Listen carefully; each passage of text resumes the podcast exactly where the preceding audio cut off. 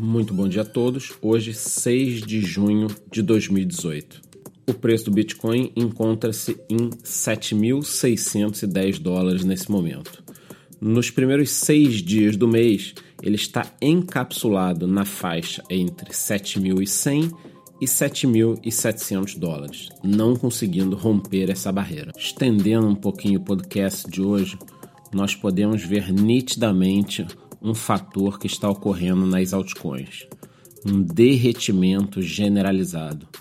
Mesmo projetos bons que nós analisamos em vídeos, estamos comentando o tempo inteiro, como Nano, Zeb, OneChain, Icon e outras, estão derretendo nos últimos 30 dias. E fica a pergunta: por que isso está acontecendo? Em primeiro lugar, algumas delas apresentam lucro ainda em relação a seu ICO.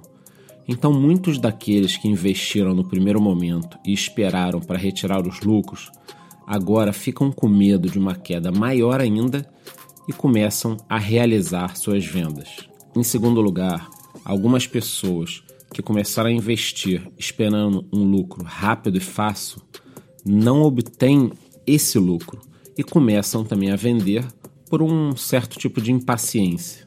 E aí, nesse momento, nós temos muito mais vendedores do que compradores, o que faz com que o preço vá desabando até que esses compradores apareçam. Isso tudo causa o famoso panic selling, ou seja, muitos começam a vender, o preço cai, outras pessoas se assustam, vendem também, os preços acabam atingindo o stop que muita gente coloca e aí o preço cai mais ainda e isso vira uma bola de neve, o famoso panic selling que eu vivo citando no nosso canal e aqui no podcast. Particularmente, eu não gosto de operar nesse momento.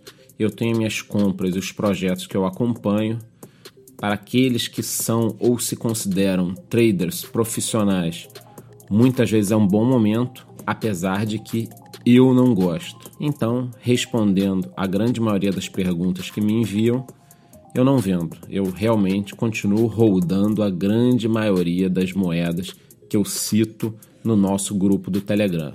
E, mais especificamente, numa hora dessas, eu tento pegar aquela parte de 50 a 60% que eu tenho em Bitcoin para continuar fazendo pequenas entradas nesses projetos. É claro que a gente precisa falar que essa questão de estratégia vai de cada um principalmente em relação ao quão confortável você se sente rodando uma carteira, fazendo trade, somente olhando o mercado, estando comprado, estando vendido, isso é muito particular.